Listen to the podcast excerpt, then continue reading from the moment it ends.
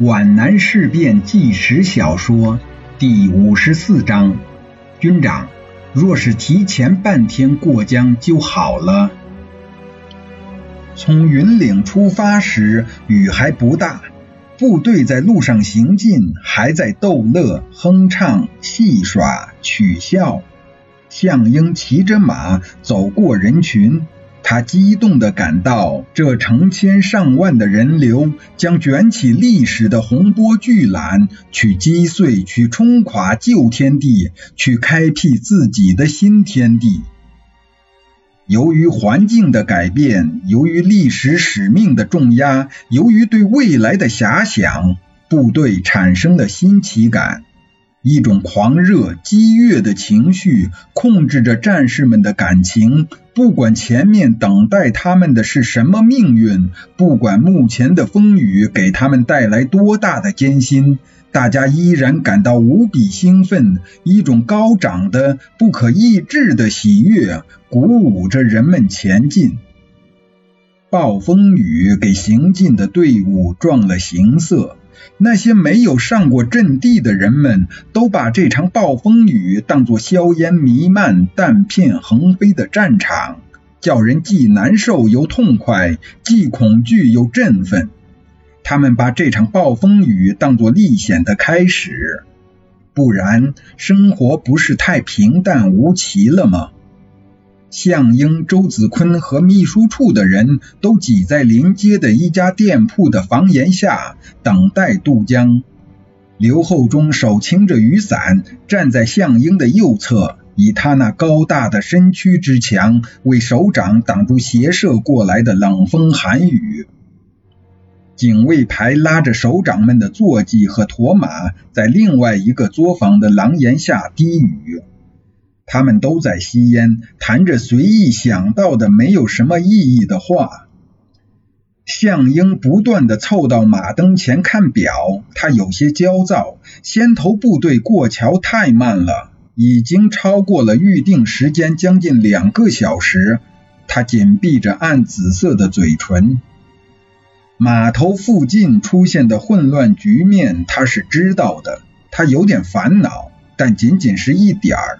难怪世上的许多事物都会长期的争论不休，因为利弊互见，得失共存，就看你倾向哪一端了。争论时的各执一端，其实反而相反相成了。项英对这场雨的看法就跟叶挺大不相同。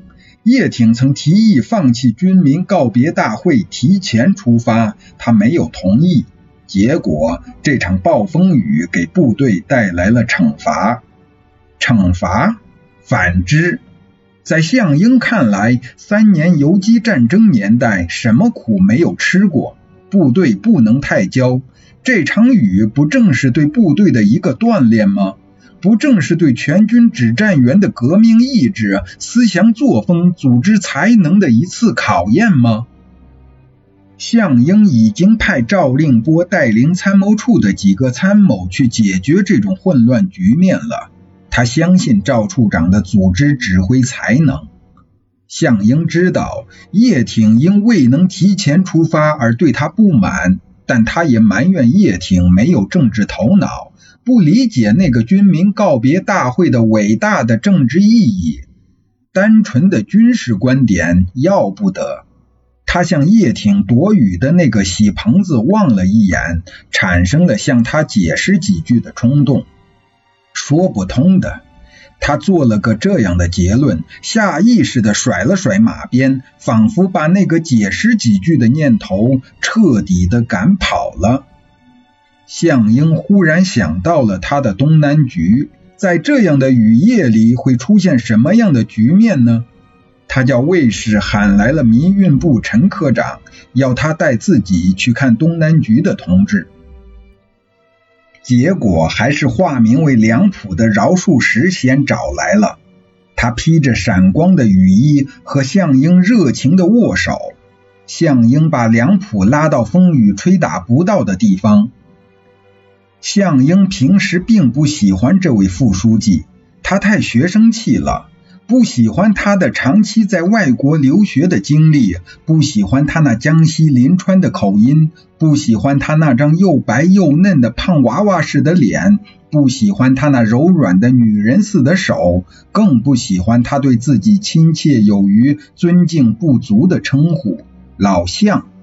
这在新四军和东南局恐怕是绝无仅有了。所以，梁普虽然是新四军军分会的委员，项英却从来不通知他来参加会议。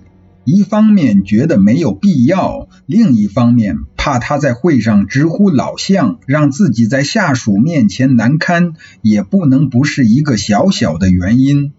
人是有许多微妙之处的，你喊我老项，我就叫你的另一个化名小姚。也算一报还一报吧。今天他们见面却和往日不同，由于环境的变迁，人也变得更相亲了，颇有万里他乡遇故知的那种亲切感。向书记，梁普竟然改了口，老天爷太可恶了，冬天下雨不下雪，多多怪事。是啊，向英欢快的笑笑。这是对没有当过兵的人的下马威，试试你们的胆量和耐力。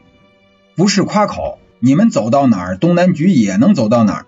梁普也笑了。不过我还是说实话，大家都没有行军经验，尤其是晚上，但愿不会成为你们的累赘。那就未免太客气了。一家人不说两家话吗？我也是你们的书记吗？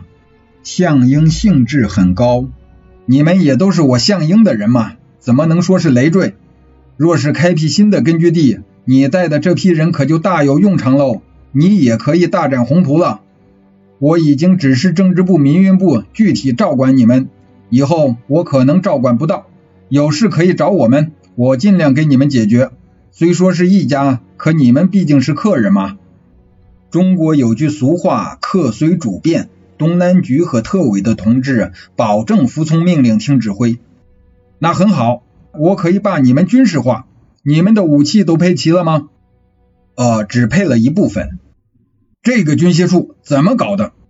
项英感到他的指示没有全部落实，有些愤然。乱弹琴！是我们临时的随军人员增多了，你估计能打起来吗？当然要打。项英明确的说。不过不会打得太大。回去告诉没有配备武器的同志们，是用不着你们上火线的。可是这雨太讨厌了，不会影响部队的战斗力吧？彼此彼此。项英安慰他说：“雨不会只淋我们。在三年游击战争年代，恶劣的天气是我们偷袭敌人的良好时机。这样的天气对他们也许更为不利。”梁普认为项英讲的很有道理。但不能久谈。在告辞时，他看到叶挺在斜对面喜棚下的朦胧的灯光中，不能不去做礼节性的拜访，便趟着水赶过去，寒暄几句。